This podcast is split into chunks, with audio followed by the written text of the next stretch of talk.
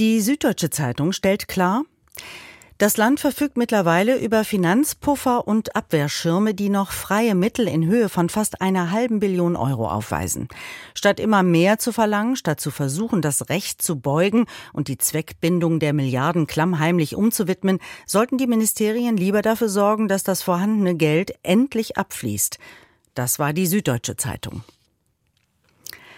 Zeit Online plädiert für Steuererhöhungen. Wer sich vornimmt, dieses Land grundlegend zu verändern, gegen die Klimakrise anzukämpfen und endlich in der Digitalisierung voranzukommen, der braucht Geld.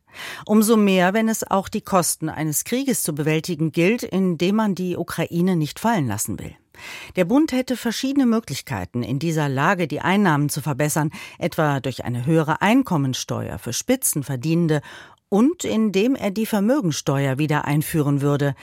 Tax the Rich, also nimm's von den Reichen, fordert Zeit Online.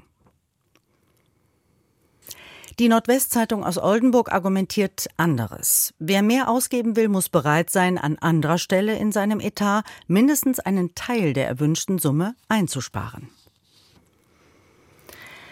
Nach dem Amoklauf in Hamburg mit acht Toten werden Forderungen nach einem schärferen Waffenrecht laut. Die Ludwigsburger Kreiszeitung beleuchtet die Rolle der zuständigen Aufsichtsbehörde. Es wird der Frage nachzugehen sein, ob die Beamten, die im Januar die waffenrechtliche Zuverlässigkeit des Sportschützen überprüften, alle Möglichkeiten ausgeschöpft haben.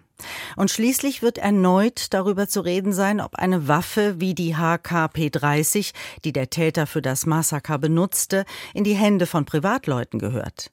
Entwickelt wurde sie als Dienstwaffe für Sicherheitsbehörden. 15 Patronen fasst das Magazin, das in wenigen Sekunden und mit hoher Treffsicherheit leer geschossen werden kann. Niemand kann ernsthaft behaupten, ein Sportschütze oder Jäger müsse unbedingt eine solche Pistole haben findet die Ludwigsburger Kreiszeitung.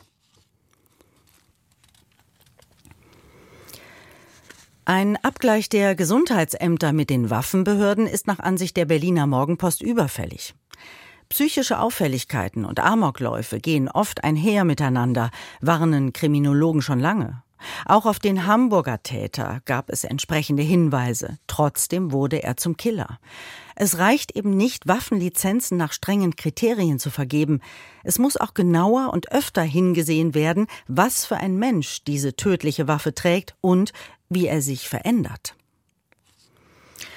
Und das Hamburger Abendblatt lobt den Einsatz der Sicherheitskräfte. Respekt verdienen die Polizisten, die im Einsatz waren. So brutal es angesichts von sieben getöteten Menschen, acht Verletzten und des Suizids des Täters auch klingt, das Konzept der Polizei für Amoklagen ist aufgegangen. Binnen von nicht einmal fünf Minuten waren die ersten Polizisten vor Ort. Gleich darauf folgten die Spezialkräfte. Und die legten einen Einsatz nach dem Lehrbuch hin. Sie isolierten mit hoher Professionalität den Täter, setzten ihn unter Druck, trieben ihn weg von seinen nächsten potenziellen Opfern. Munition für viele weitere Tote hatte der Mann noch bei sich, doch er musste sich auf die eintreffenden Spezialeinheiten konzentrieren.